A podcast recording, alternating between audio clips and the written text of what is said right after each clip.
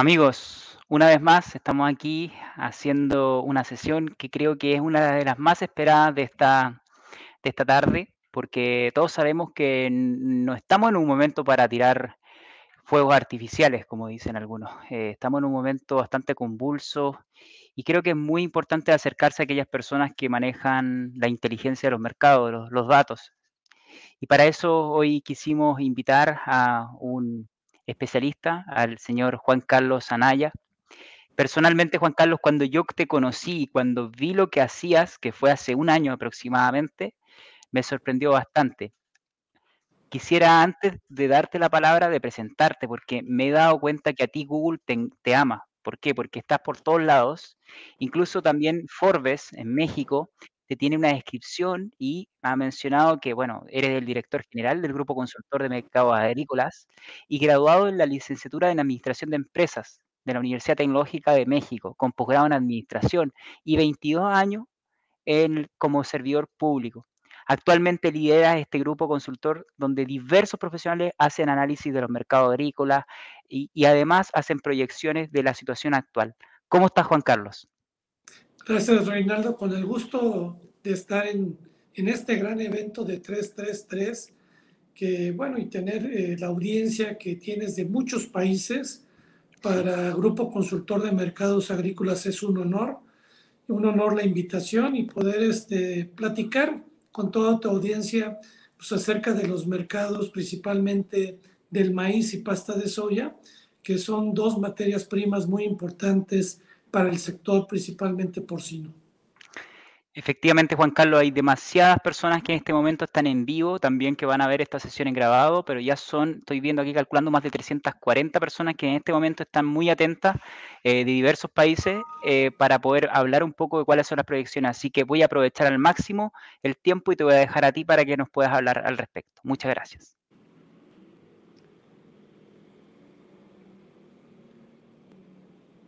Ya vemos tu presentación y puedes comenzar cuando desees.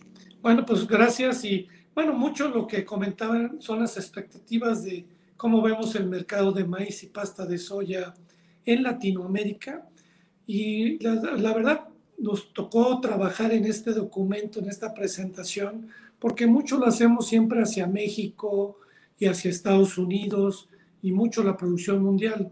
Hoy la tarea que me dio Reinaldo fue hablar de Latinoamérica. Entonces vamos a ver una, un análisis y una presentación diferente. ¿Seguimos, Claudia?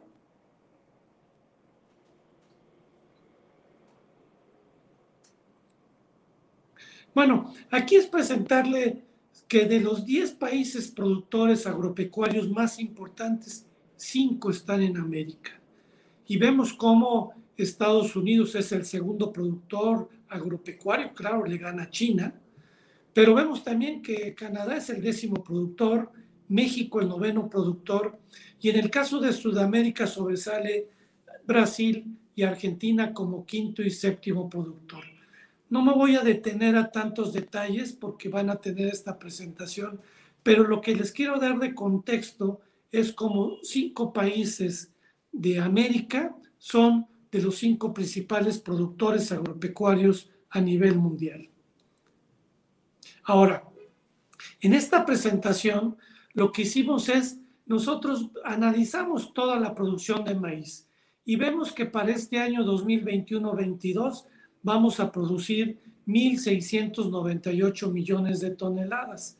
Y el comercio, o sea, lo que se mueve en el mundo, es 191 millones de toneladas, de las cuales de las 1.198, 746 millones se va al consumo pecuario y el consumo total es de 1.198.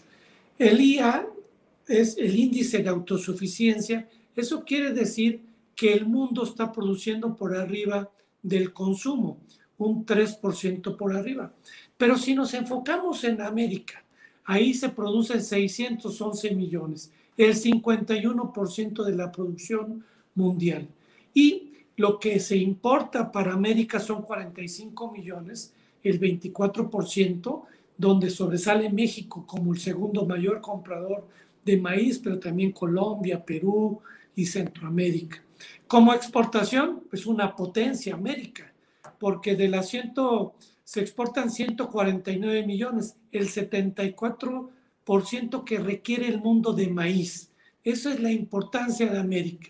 Y como consumo pecuario representa el 28%, el 38% que son 280 millones de toneladas y el consumo total, incluyendo lo que es el etanol, lo que nosotros usamos para la tortilla o a otros países que usan para otro tipo de alimentos que hacen, son casi 500 millones, el 42%. Y así podemos ver que el índice de autosuficiencia de Europa es solo del 86%, África el 84%, Asia el 88% y Oceanía, que es relativamente, pues es autosuficiente. En la siguiente lámina, lo que queremos ver, bueno, cuál es el papel de los principales productores. Y vemos que de estos 1.198 millones de toneladas es una producción récord. O sea, tenemos una gran producción. El tema es que se ha incrementado el consumo. Y ahí vemos que Estados Unidos es el mayor productor con 381 millones de toneladas, que se prevé que para el reporte próximo del 9 de noviembre pues que la producción pueda crecer un poquito por mejores rendimientos y ellos son los máximos exportadores. China que ha jugado un papel trascendental, afortunadamente ahorita, ahorita que veamos solamente ha comprado una parte, ya no ha salido a comprar más maíz, es el segundo productor que va a traer una producción récord, aunque ahorita traen algunos problemas de daños por las lluvias, es el mayor importador, le quitó el primer lugar a mi país, a México, ya importando 26 millones de toneladas. Brasil se estima una producción récord de 118 millones de toneladas, le está lloviendo muy bien. Este, ahorita se está sembrando la primera parte de la cosecha, pero ahorita se ha adelantado la siembra de la soya, que va a permitir que la segunda cosecha, la, la safriña, venga muy importante para, para Brasil, que es el segundo exportador a nivel mundial con 31 millones de toneladas, Argentina el cuarto productor y tercer exportador, y México es el séptimo productor, segundo importador, y Japón que es el tercer importador a nivel mundial. Ahora, en esta lámina lo que mostramos es cómo ha estado la tasa media de producción. Desde el año 2012 al año 2013, la tasa media de producción ha estado creciendo 3.6 muy poquito por arriba del consumo que ha crecido 3.5. Es decir, que eso ha apretado los inventarios. Y vean ustedes, a partir del 2012-13 vemos un aumento, una cosecha importante en el 2016-17 y una gran cosecha que esperamos en el 2021-22, pero el consumo se sigue incrementando en una forma importante. Principalmente el sector pecuario ha demandado más porque se ha aumentado el consumo para, para, el, para, para, el abasto tanto del sector de cerdo, res, pollo, huevo, que han demandado más productos y más alimentos balanceados. Y vean los precios.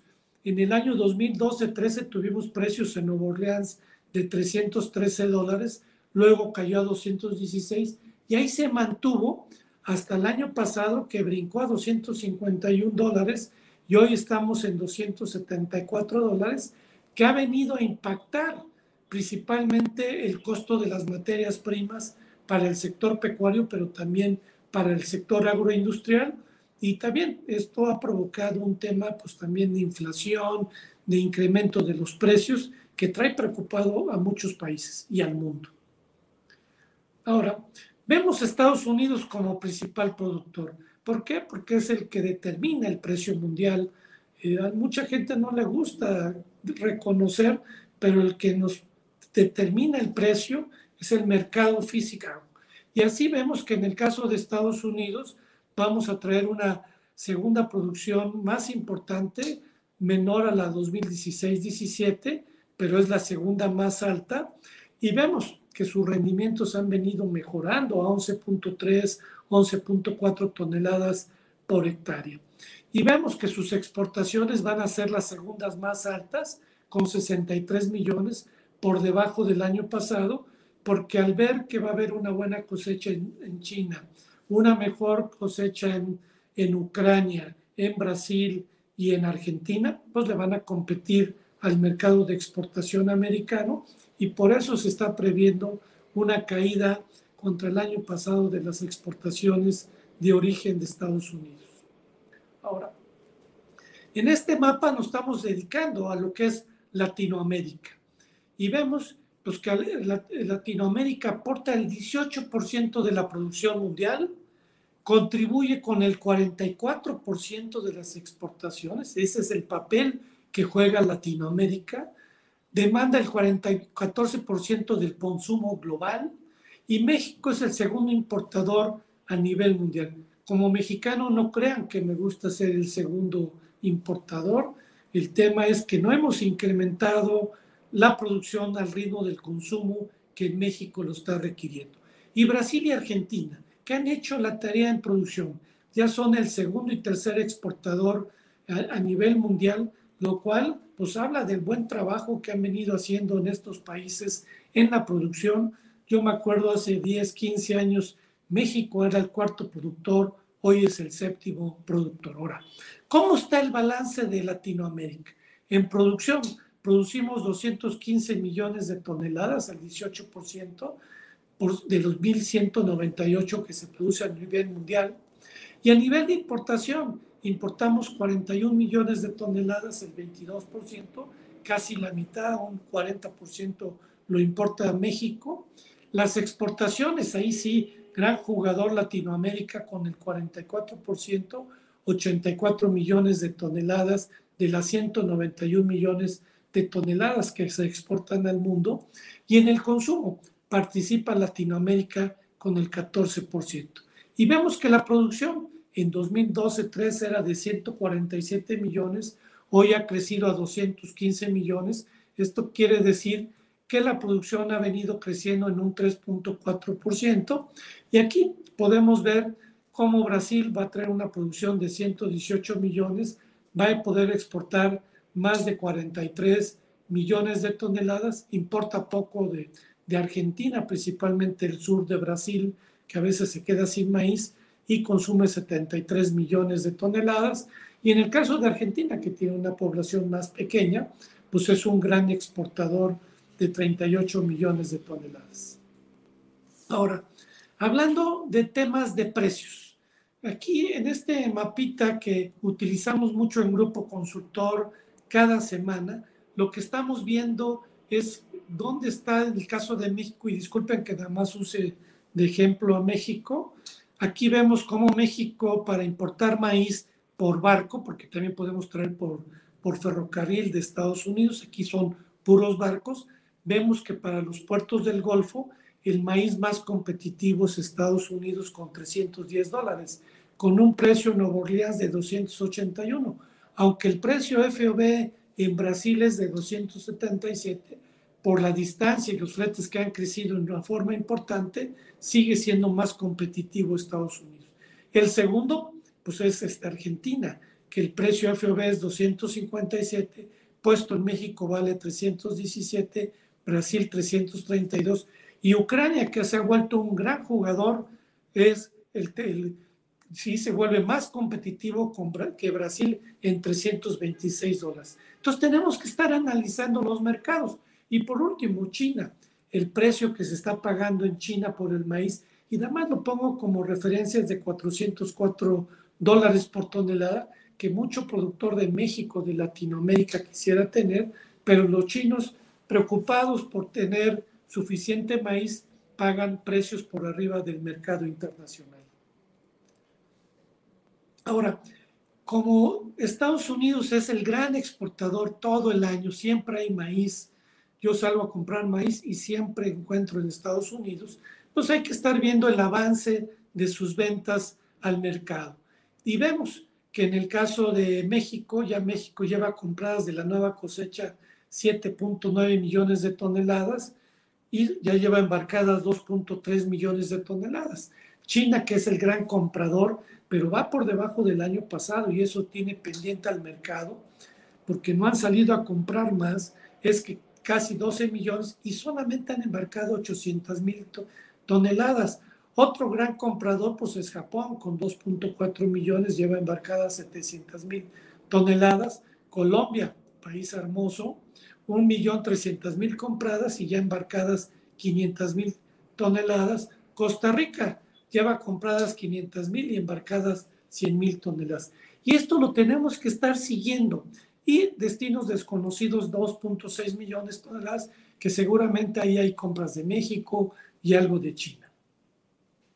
Ahora, ¿qué ha sucedido con los precios?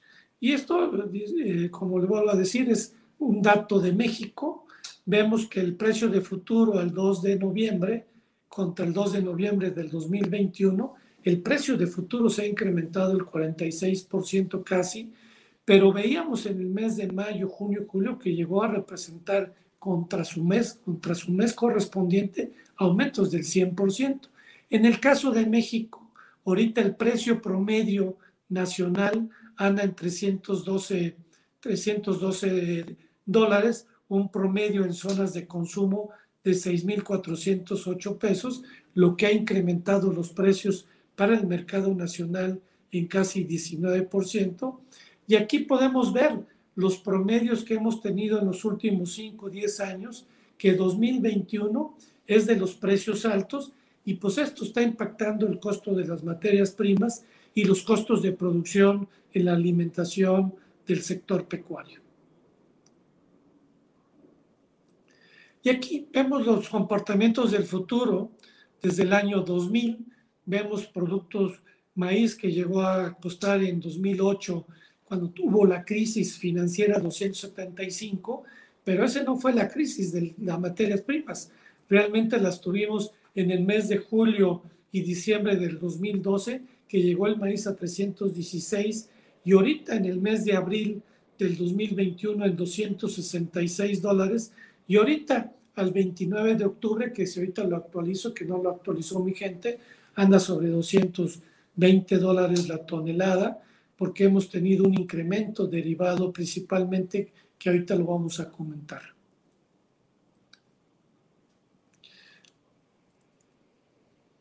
Y aquí vemos un tema muy importante de los fletes marítimos. De acuerdo a los datos que tenemos de Israel Council, vemos que los fletes marítimos en el, en el Golfo se han incrementado de 15.6 dólares por tonelada a 28, un 79%, y hacia la zona del Pacífico de 30 a 43 dólares, 40% porque ahí son barcos mucho más grandes que son Panamax. Y aquí vemos mucho lo que hay que estar viendo en los mercados como México, que es un gran importador, o el caso de Colombia, o el caso de Perú, que son importadores, lo que hay que estar viendo es cómo están los precios FOB en Nueva Orleans, en Bahía Blanca, en Argentina, en Paranagua, en Brasil. Y vemos que muy competitivo Bahía Blanca, claro, tienen los temas de a veces que se solva el río, el tamaño de los barcos, que hay que cargar en los barcos, pero es muy competitivo, hay que verlo contra el flete. Nosotros, vuelvo a repetir, en México siempre estamos volteando porque si el precio de Sudamérica es más barato, traemos de Sudamérica. No tenemos un compromiso de traer de Estados Unidos, sino siempre buscar el grano más competitivo para poder acceder a materias primas que nos permita tener costos de producción que permita al sector pecuario cuidar su rentabilidad. Ahora, ¿qué estamos viendo el maíz para concluir? pues al alza, mayor demanda de etanol, los fondos muy comprados, menor oferta de trigo forrajero, aumenta la demanda porque ha habido efectos principalmente en Canadá y en, en, caso de Rusia. Costos de fertilizantes a la alza. Ahorita salió un artículo que publicó el Reforma aquí en México de parte de datos de GSMA, pues de cómo se han incrementado casi al 100% los fertilizantes y esto va a impactar en las próximas siembras al productor, si usa o no fertilizantes o menos, y esto va, va a provocar a lo mejor menores rendimientos o mayores costos de producción para el productor. Ahora, ¿qué está provocando que pueda haber bajas del precio como hoy, que está bajando 10 centavos? China sin movimiento en su volumen de compra, producción mundial de récord a nivel mundial y segunda más alta en Estados Unidos, la siembra de soya en Brasil a buen ritmo que permitirá una cosecha récord de maíz para la safriña, el ritmo de exportaciones de maíz de Estados Unidos menor al ciclo pasado al perder competitividad por el incremento que han tenido en sus precios. Ahora pasemos a pasta de soya, otro, otra materia prima importante para la producción eh, de, de, alimento balanceado para el sector pecuario. ¿Seguimos, Klaus?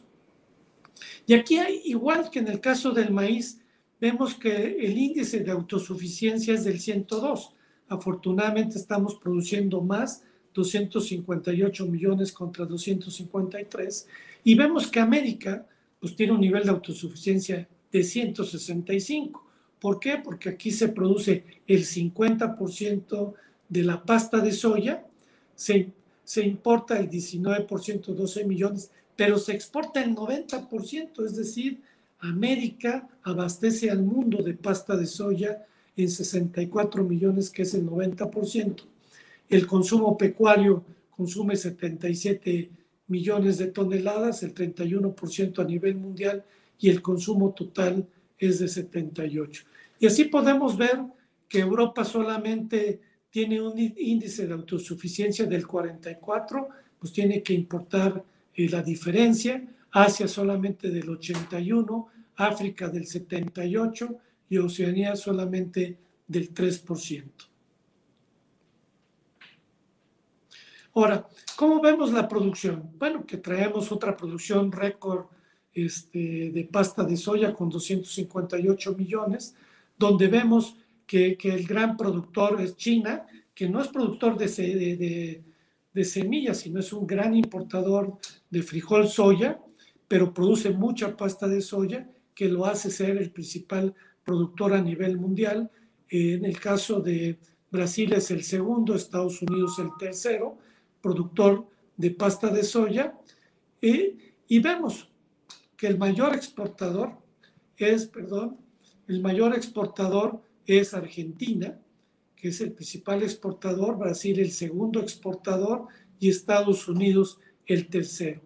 En el caso de México, nuestro país, somos el séptimo productor que casi todo lo importamos, el 95% de la soya la importamos, pero producimos mucho frijol, eh, pasta de soya como su producto, que ha hecho que México sea el séptimo productor, pero también el sexto importador a nivel mundial.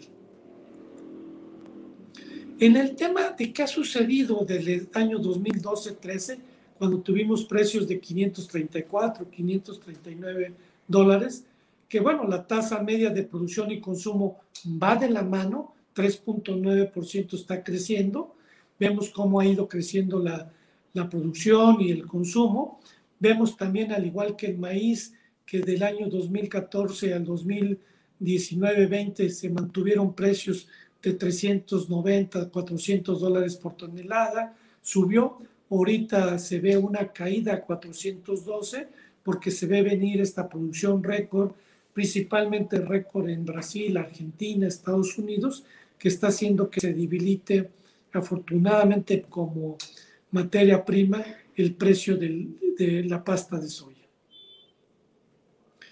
En el tema de la producción en Latinoamérica, pues aquí vemos que Latinoamérica aporta el, el, que aporta el 31% de la producción mundial, además le faltó ahí el, el porcentaje, contribuye con el 71% de las exportaciones, consume el 16% del consumo global y Argentina y Brasil son el primero y segundo exportador respectivamente. Entonces vemos cómo la, Latinoamérica juega un papel importante en la producción y así lo vemos en el caso México, ahí van a tener las cifras de México, Caribe, Centroamérica y Sudamérica, donde Centro, Sudamérica es una potencia, produce el, el 93% de la producción, exporta pues todo, el 100%, y es este, pues el que nos está ayudando a mantener el abasto a nivel mundial de la pasta de soya. Y así, vemos también este mapa de precios, donde vemos cómo está la pasta de soya. Vemos que la pasta de soya FOB en Estados Unidos es 415 dólares, Brasil 382, Argentina 385.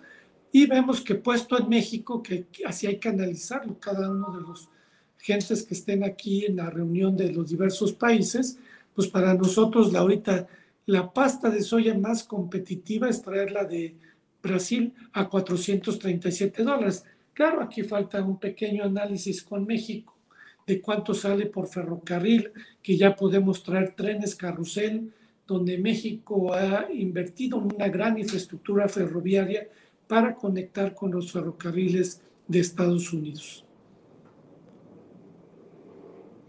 Y así vemos también qué ha pasado con la exportación de soya, pues un gran comprador es, es México, Filipinas, donde va en primer lugar con 700 mil toneladas, ya lleva embarcadas 100 mil, Canadá con 600 mil toneladas ya importadas 100 mil, México también. Vemos a República Dominicana que ha comprado poquito y no ha embarcado, Ecuador que ha comprado 400 mil, no ha embarcado, Colombia 400 mil y ha embarcado 100 mil, y Japón 200 mil, ha embarcado 100 mil toneladas. Y hay que estar siguiendo estas exportaciones porque van marcando pauta en el tema de los precios. Seguimos. Y así tenemos que el caso de la pasta de soya en México, en precios de futuros se ha visto un debilitamiento del 12.3. La pasta de soya puesta en México a nivel nacional promedio ha bajado 10.6 a 454 dólares y en, en pesos pues ha caído 13.6 a 9.330 pesos por tonelada y vemos en la línea verde de la gráfica cómo se ha caído el precio eh, por debajo del promedio de los últimos 10 años a 360 dólares por tonelada. Estas son dólares por tonelada. ¿Seguimos?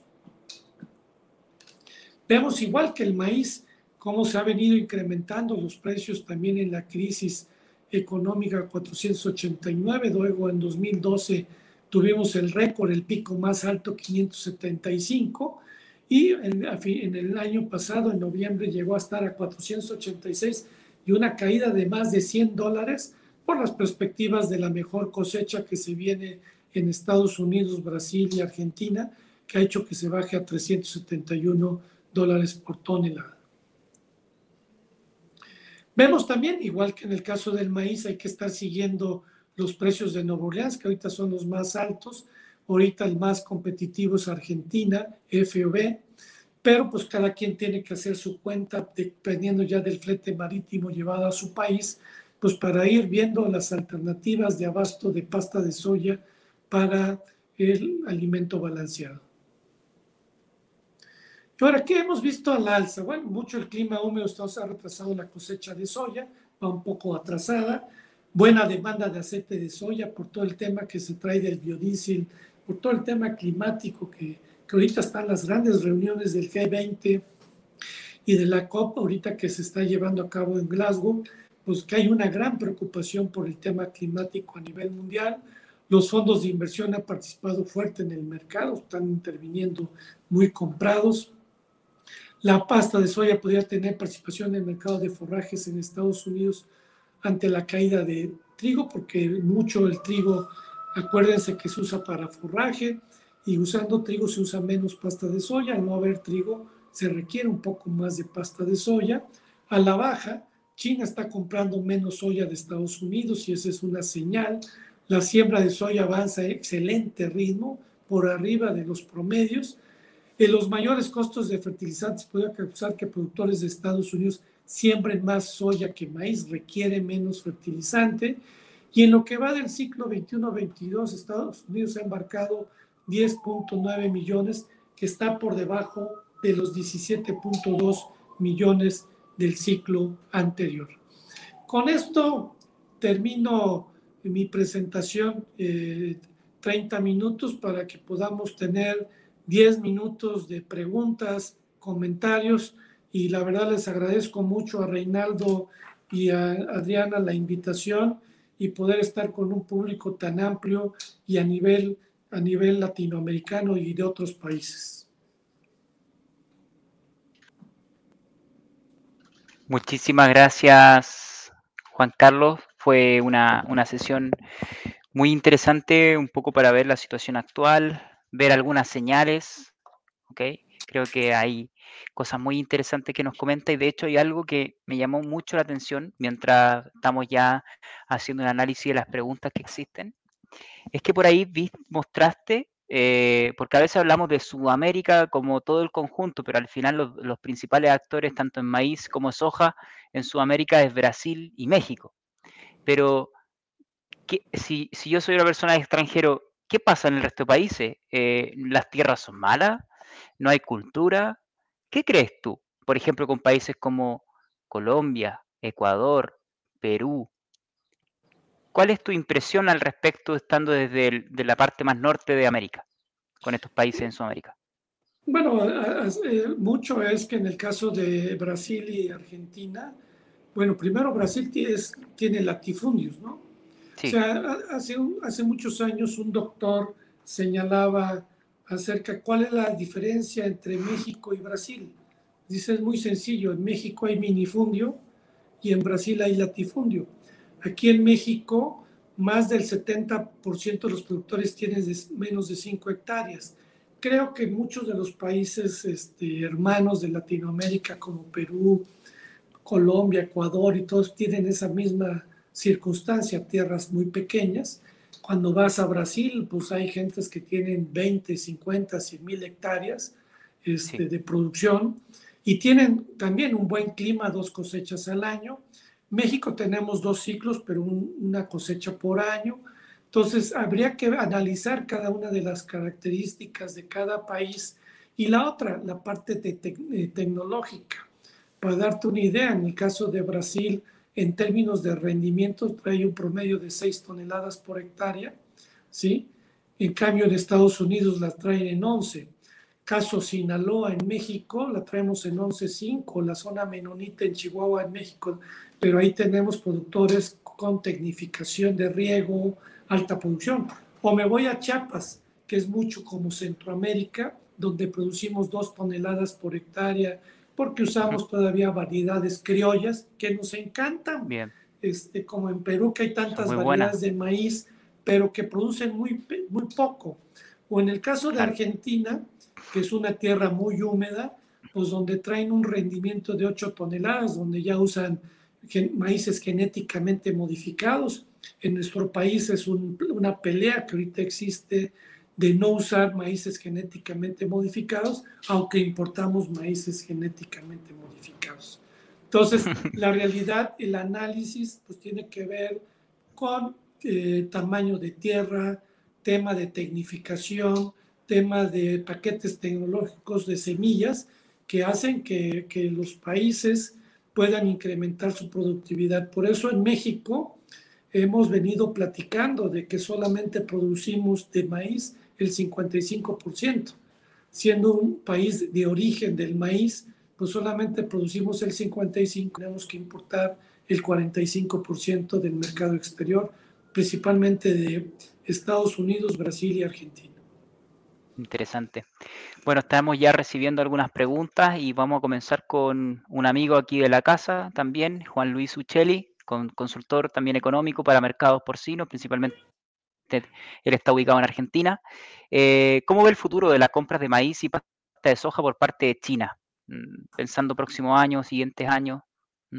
Bueno, eh, China juega mucho, digo, hay que ver. Este, la realidad es que lo que hemos visto ahorita es que están comprando por, por debajo del año pasado. Entonces el mercado por eso está cauteloso, y no se ha, se ha, mantenido a niveles bajos hace algunos meses pero siempre sorprende China. La gran noticia es China se hmm. sale a comprar y eso nos mueve los mercados. Yo espero que se haga la cosecha de China de maíz de 268 millones y no nos haya una sorpresa de 26 millones, sino que compre 18 o 20 millones de toneladas para que no nos mueva tanto los precios de futuros y los precios físicos, que incremente el costo de los alimentos balanceados. En frijol soya, afortunadamente, pues van a tener suficiente. Brasil va a traer suficiente frijol soya, que su gran mercado es el, el mercado chino. Y entonces En el caso estamos más tranquilos en los precios de frijol soya porque vemos una buena producción y una buena oferta mundial. Interesante. Por acá el doctor Guillermo Virinis, desde Chile, dice, ¿cómo se proyecta el precio del maíz ante la posibilidad del aumento de su utilización para producir etanol frente a la escalada del precio del petróleo y otras materias primas? Bueno, ahorita hemos visto incrementos en los últimos 10 días de 10, 60 centavos por bushel, ahorita una caída de 15, 20 centavos. Ahorita mi resistencia del precio que yo veo para el mes de diciembre anda sobre 6 dólares por bushel a 5.50.